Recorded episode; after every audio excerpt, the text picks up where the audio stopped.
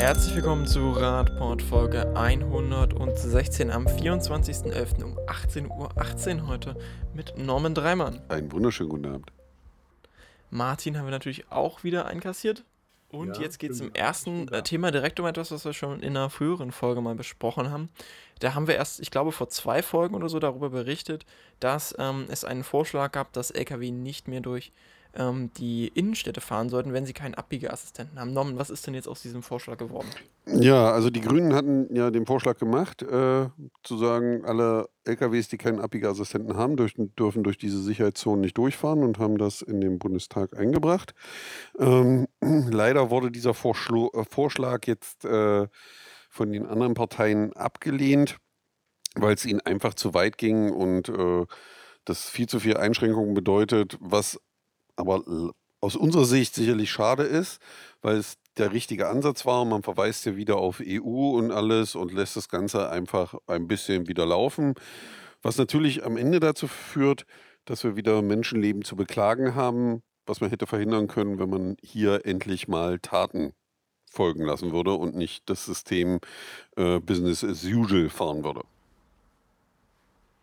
Ja, die CDU war anscheinend der Meinung, dass das ja auch alles total absolut unverhältnismäßig sei. Ich glaube, die AfD ist sogar noch weitergegangen. Ja, die AfD kam dann noch mit so verrückten Ideen wie, ähm, was man dann immer wieder hört, gerade im Zusammenhang mit solchen Unfällen, ja, die Radfahrer müssen doch nicht an den LKWs vorbeifahren. Lustig ist, dass die meisten Fahrzeuge, die Radfahrende umfahren, erst an denen vorbeigefahren sind und wollten, die AfD wollte dann noch ein Überholverbot, also dass die Radfahrenden die Autos nicht überholen dürfen, wenn die dann auf der linken Spur sind. Also so die Manifestation ähm, des Stärkeren im Straßenverkehr, Also Rechtsfahr das Rechtsüberholverbot Genau. äh, einführen. Und da muss man einfach Für sagen, äh, es gibt kein Rechtsüberholerlaubnis, sondern man darf rechts vorbeifahren, wenn die Gegebenheiten es zulassen. Und wie gesagt, der, die meisten Unfälle passieren, weil die Fahrzeuge, die die Radfahrenden oder Fußgehenden erwischen, zuerst an denen vorbeigefahren sind und sie dann umgefahren haben, äh, weil eben nicht geguckt wurde oder solche Dinge.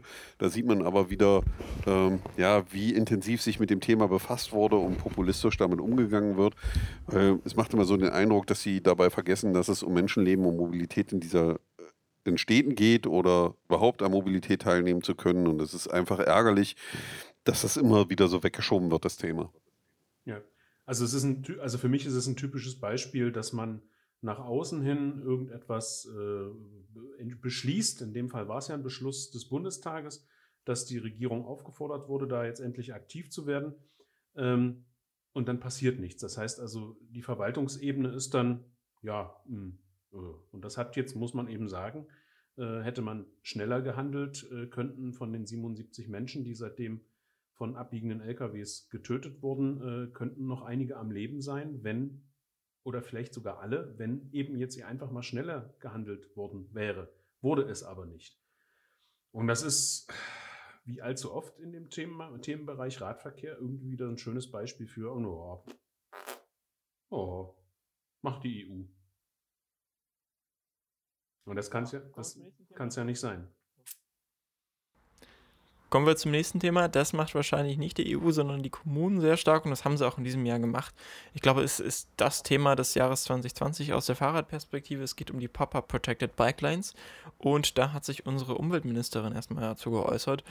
Gibt ja einige Bedenken, dass diese Radwege schon verschwunden sind oder dass sie auch demnächst woanders wieder verschwinden könnten. Ja, leider, leider. Ähm, wir hatten das Thema ja das letzte Mal, glaube ich, schon. Äh, hier finde ich es jetzt gut, dass die Frau Schulze als Umweltministerin sich da äh, nochmal für das Thema stark gemacht hat und auch extra nochmal ähm, im Rahmen des Online-Symposiums des ADFCs ähm, nochmal genau gesagt hat, dass es sicherlich der Anlass war, dass wir in der Corona oder anlässlich der Corona-Pandemie diese Pop-up-Radwege aufgebaut haben. Aber dass der eigentliche Grund, wofür wir das machen, die Sicherheit im Straßenverkehr ist, dass eben sowohl Radfahrende als auch äh, Kfz-Verkehr äh, an Sicherheit gewinnen. Und das hätte man eben, das sagt sie ganz gut, äh, in der einen oder anderen Begründung noch ein bisschen deutlicher sagen müssen. Dann wäre vielleicht das, was jetzt in Berlin da äh, aufgemacht wurde, das große Thema, ein bisschen anders gelaufen. Aber ich finde es gut, dass es auch nochmal von dieser Stelle so klar und deutlich gesagt wird. In München sind diese Radwege ja inzwischen teilweise schon wieder verschwunden und da gibt jetzt sich jemand sehr kreativ etwas überlegt, um vielleicht daran zu erinnern, besonders die politischen EntscheiderInnen, wie es denn ohne diese Radwege ist? Also in München hat man ja diese Radwege leider wieder zurückgebaut, was natürlich für die Münchner nicht ganz so erfreulich ist, weil die Zahlen, die ihr beide ja auch im Podcast, wo ich nicht dabei war, ausgewertet habt, gezeigt haben, dass es deutliche Steigerungen beim Thema Radverkehr gab. Und da muss man einfach sagen, hier war man wirklich sehr kreativ, nämlich die Frau Becker hat ein, eine Petition gestartet oder ein Crowdfunding, um Geld zu sammeln, um einen Tischkalender zu entwerfen, der die Situation vor der Einführung der Radwege oder der Pop-up-Bike-Lanes äh, zeigt und dann mit den Pop-up-Bike-Lanes, damit die Entscheider daran erinnert werden, was man da verändert hat und dass das negativ für alle Beteiligten ist, finde ich, ist eine extrem coole Idee. Sie haben auch schon mehr Geld gesammelt, als sie brauchten. Wir werden das aber, glaube ich, trotzdem verlinken, Marco, äh, weil die Idee einfach großartig ist und man viel mehr Druck machen muss, damit sich da endlich was ändert. Und gerade in dem Punkt äh, muss man sagen, äh, ist das bitter nötig, weil es ist schon schade, wenn die Zahlen sich so entwickelt und man dann die Entscheidung trifft, es trotzdem abzubauen. Also die schicken jetzt dann einen äh, entsprechenden Kalender an die jeweiligen Stadtratsfraktionen, wo dann die Vorher- und Nachherbilder drauf sind. In anderen Städten braucht man, glaube ich, gar keinen solchen Reminder, wie die Vorher- und Nachherbilder aussehen, weil da hat man sich schon äh, sehr stark dafür entschieden, dass das eine gute Idee war und das hat auch einen Kulturwandel eingeleitet. Und wir sprechen natürlich über die Stadt, die Martin am liebsten ausspricht und deswegen darf er das jetzt auch direkt machen. ja, es geht, äh, es geht um die Stadt Bogota. Ähm, die haben wir ja in der Tat im Zusammenhang mit den äh, Pop-up-Radwegen zu Corona-Zeiten ähm, immer wieder dabei gehabt und die Stadt gelobt, wie sie doch äh, Vorreiterin war, ähm, innerhalb kürzester Zeit eben wirklich sehr viele Kilometer Pop-up-Radwege aufgebaut zu haben.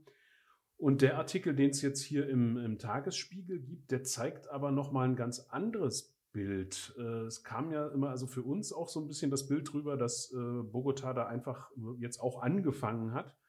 Ähm, aber der Artikel zeigt sehr schön, dass, äh, nee, die machen das schon seit den 70er Jahren, dass sie ähm, wirklich das Fahrrad als Teil einer Teil der städtischen Mobilität gezielt fördern das heißt, ähm, schon damals war das Thema Umweltverschmutzung eben ganz groß und man hat dann eben angefangen, dass man beispielsweise an Sonn- und Feiertagen die Straßen komplett gesperrt hat für Autos und nur noch äh, für Radfahrer und Fußgänger frei äh, war. Was man mit ÖPNV gemacht hat, weiß ich nicht. Und dass sie zu diesem Zeitpunkt dann auch angefangen haben, gezielt das Radverkehrsnetz auszubauen. Dann haben sie im Jahr 2000 äh, zusätzlich noch einen autofreien Tag eingeführt, auch logischerweise, um eben äh, die Nahmobilität zu fördern. Das heißt also ÖPNV, äh, Radverkehr, Fußverkehr. Und ähm, die sind, haben ein Programm aufgelegt mit dem Fahrrad zur Schule. Und äh, das zeigt, äh, die sind da schon ganz, ganz lange am Werk und ähm, haben dadurch auch diese diesen Kulturwandel für die Stadt schon herbeigeführt. Und die machen das also wirklich hervorragend. Insgesamt haben sie jetzt äh, 84 Kilometer dieser Pop-up-Radwege in der Stadt. Und die machen nicht nur diese Pop-up-Radwege, sondern die, die kümmern sich auch um die Koordinierung. Das heißt also, es gibt wirklich eine Stabsstelle mit mehreren Mitarbeitern, ich glaube 40 oder so, die ähm, die das ganze Radverkehrsnetz überwachen und koordinieren. Das heißt also auch eingreifen, wenn es jetzt mal im täglichen Verkehrsablauf irgendwie Schwierigkeiten gibt. Also das ist ja auch immer ein großes Thema, denn vielleicht hat die Pop-up Bike Lane irgendeinen Stau verursacht. Ähm, da sind Leute, die das wirklich tagtäglich überwachen und begleiten und gegebenenfalls eben eingreifen und sagen, okay, also dann leiten wir jetzt den motorisierten Verkehr vielleicht um ähm, sie haben die Polizisten geschult, sie haben sogenannte Mobilität-Guides äh, eingerichtet, das heißt also Leute, die äh, auch Unternehmen und ähm, äh, Personen schulen, wie man Fahrrad fahren kann, wie man diese, was es für ein Netz gibt, wie man das nutzen kann. Und das zeigt, wie so oft, äh, wenn man will, geht da auch einiges. Und ähm, diese, die, die Stadt, ich war noch nie da, mal gucken, wie das noch äh, wird, zeigt einfach, wieder das ganz einfache Thema. Wenn man will, dann kann man das auch machen und dann schafft man das auch. Und äh, ja, also ich kann den Artikel nur empfehlen, wir verlinken das mal. Ähm, Und das ist einfach ein schönes Beispiel für viele andere Städte auch, gerade in Deutschland, äh, die jetzt eher wieder anfangen zu sagen, naja, hm, äh, und ins Zaudern kommen. Nee, es funktioniert. Man muss es eben nur durchhalten und einfach mal den Rücken gerade machen. Und wenn man es gut begleitet, und dazu gehört eben hier auch die beschriebene Kommunikation und Aufklärungskampagnen, dann funktioniert das auch und dann steigen die Leute eben auch um. Was ja auch beeindruckend ist, wenn man sich das anguckt, äh, wo du gerade ansprichst, äh, deutsche äh, Planungen oder Umsetzungen hier in Deutschland. Äh, wir wissen ja, wie teilweise für 500 äh, Meter Radweg jahrelang gekämpft werden muss, damit sich da was positiv entwickelt. Und wenn man sich dann so eine Stadt wie Bogotá anguckt, die äh, laut dem Bericht bis jetzt 551 Kilometer Radwege hat und die dann plant, dass bis 2024, das heißt innerhalb der nächsten äh, eigentlich drei Jahre von jetzt an, da 280 Kilometer hinzugebaut werden sollen. Das heißt, äh, nochmal 50 Prozent der jetzigen Zahl obendrauf, dann ist das schon echt beeindruckend, weil ich stelle mir mal vor, ähm, wir würden das in so einer Stadt wie in der wir wohnen, Magdeburg, 280 zusätzliche Radwegekilometer in drei Jahren bauen. Da äh, weiß ich, was dann kommt. Wir müssen nochmal ein Konzept machen und nochmal irgendwie gucken und dann müssen wir nochmal 26.000 Mal bereden. Und man kommt einfach nicht ins Handeln und hier macht man einfach 280 Kilometer in drei Jahren. Das finde ich schon Respekt. Wobei man auch noch erwähnen muss, da, also anerkennt erwähnen muss, dass Bogotá ja über 7 ja, Millionen EinwohnerInnen hat. Und entsprechend noch, also es gilt ja eigentlich, je größer eine Stadt ist, desto schwerer ist, sie stadtplanerisch irgendwie noch zu formen. Und dann, wenn man das dahin kriegt, dann kann das ja in Magdeburg nicht so schwer sein mit einer deutlich übersichtlicheren äh, Eigentlich Landschaft. schon, aber wir wissen, das ist ja immer ein bisschen kompliziert. Ja, es ja, läuft, es, also, es läuft, nee, es ist nicht, es wird gesagt, ja. es ist kompliziert es läuft auf den Punkt hinzu. Wenn man es will, dann schafft man es auch, dann macht man es auch. Es ist letztlich der politische Wille, der fehlt. Genau. Das ist ganz einfach letztlich. Es ist traurig, aber wahr. Wir kommen dann jetzt auch wieder in die deutsche Politik. Es geht um Innenminister. Die sind ja in, äh, in Deutschland häufiger mal der Fall, dass ihnen irgendwelche Sachen nicht bekannt waren, wenn es um die eigenen Leute geht. Das geht auch beim Thema Fahrrad. Wir haben, glaube ich, Anfang des Jahres darüber berichtet über das Thema Fahrradgeld, also den Fahrraddiebstahl innerhalb der Polizei in Leipzig. Da hat sich jetzt nochmal der Innenminister dazu geäußert, Norman. Naja, man hat äh, eine äh, Studie machen lassen, also eine Untersuchung machen lassen äh, ja, also einen Abschlussbericht machen lassen über diesen sogenannten Fahrradgate. Also es gab ja die Situation, dass aus der Asservatenkammer der Leipziger Polizei an Polizisten, Mitarbeiter im Staatsdienst und äh, teilweise auch äh, Richter, Fahrräder äh, vermittelt wurden zu sehr günstigen Preisen, um das mal nett zu formulieren. Ähm, das hat man jetzt untersucht und kommt doch zu erstaunlichen Ergebnissen ähm, da wird zum Beispiel davon gesprochen, ähm, dass, die, dass die illegalen Verkäufe werden ja schnell aufgefallen, aber problematisch ist die räumliche Distanz zwischen der zuständigen Fachaufsicht, also der Polizeidirektion Leipzig, und der am Stadtrat gelegenen Asservatenkammer.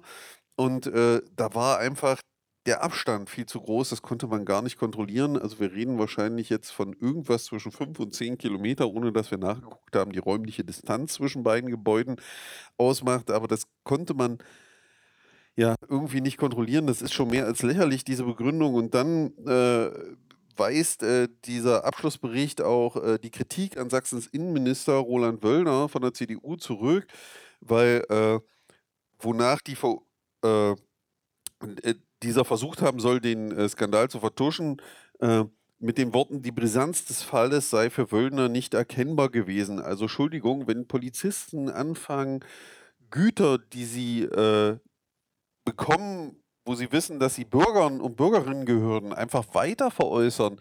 Ich weiß nicht, was in einem Innenminister noch auffallen muss, dass er erkennt, dass das etwas Brisantes ist, wenn so etwas passiert, dass eine Behörde oder Beamte, die dafür da sind, Recht und Ordnung durchzusetzen und dafür Sorge zu tragen, dass die Gesetze, die erlassen wurden, befolgt werden und die Verstöße dagegen geahndet werden, selber gegen diese Gesetze verstoßen und ihm dann die Brisanz nicht klar ist dessen. Also, Entschuldigung, ich, glaub, ich das ist so ein Thema in Leipzig auch ansonsten schon so mit dem Fahrraddiebstahl. Die sind immer relativ weit oben auf der Liste. Also wenn ja, die genau. der Meinung sind, das wäre nicht brisant, Also es ist schon erschreckend. Also und äh, also beide Argumente sind einfach mehr als lächerlich.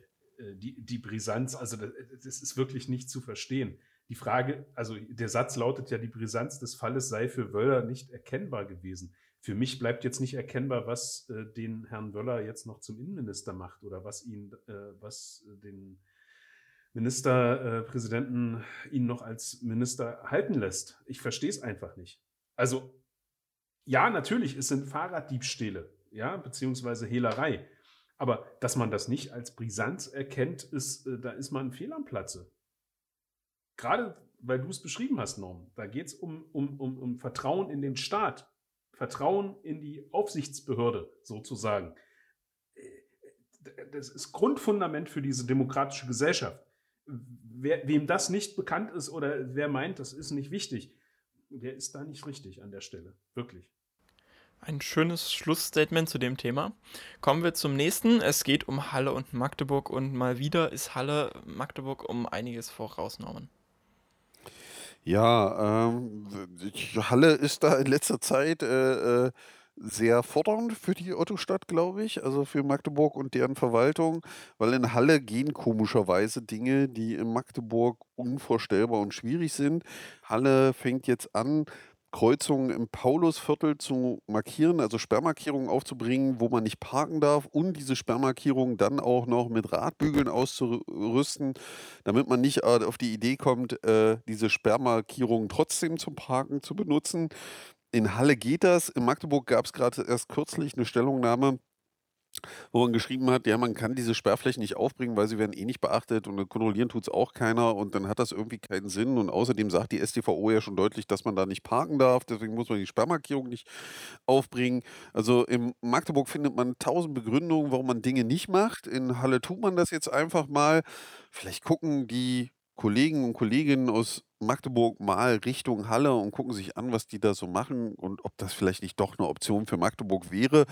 Wobei es ja erstaunlicherweise Situationen in Magdeburg gibt, wo man scheinbar am Stein, also wo man scheinbar den Stein der Erkenntnis schon am Finden ist, weil für den Bus äh, äh konnte man diese Sperr, also die Sperrung einer Kreuzung oder der Flächen, die dort zum Parken benutzt werden und dem dazu führten, dass der Bus nicht mehr abbiegen konnte, die konnte man dort wegräumen, die Falschparker, und hat da so Barken hingestellt, wie für Baustellen, damit der Bus da wieder vernünftig rumkommt. Vielleicht erkennen die Kollegen und Kolleginnen, die dafür verantwortlich sind, die Zusammenhänge und handeln endlich mal an anderen Stellen, weil wir haben dieses Problem der zugeparkten Kreuzungen ja stadtweit.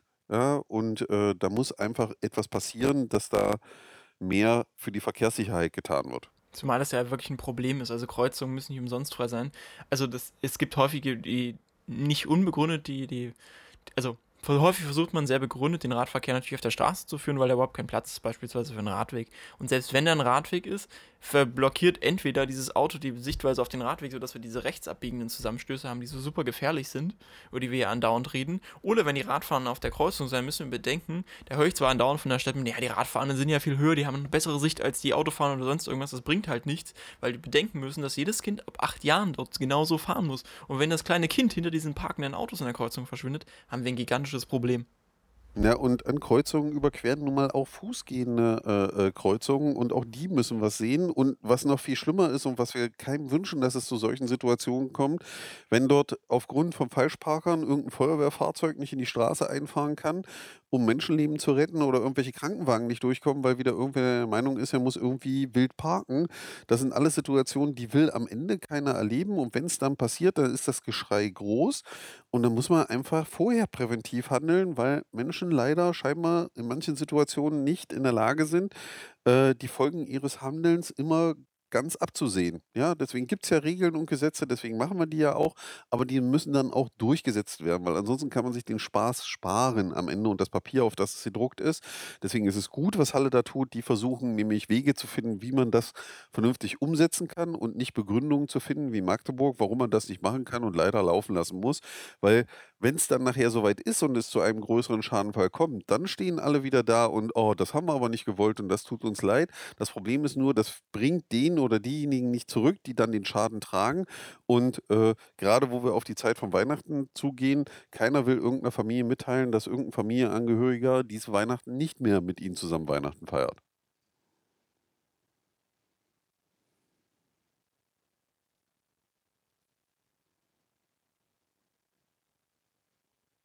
Ja, das hängt einfach nur damit zu. Äh, äh, du meinst auf Magdeburg bezogen?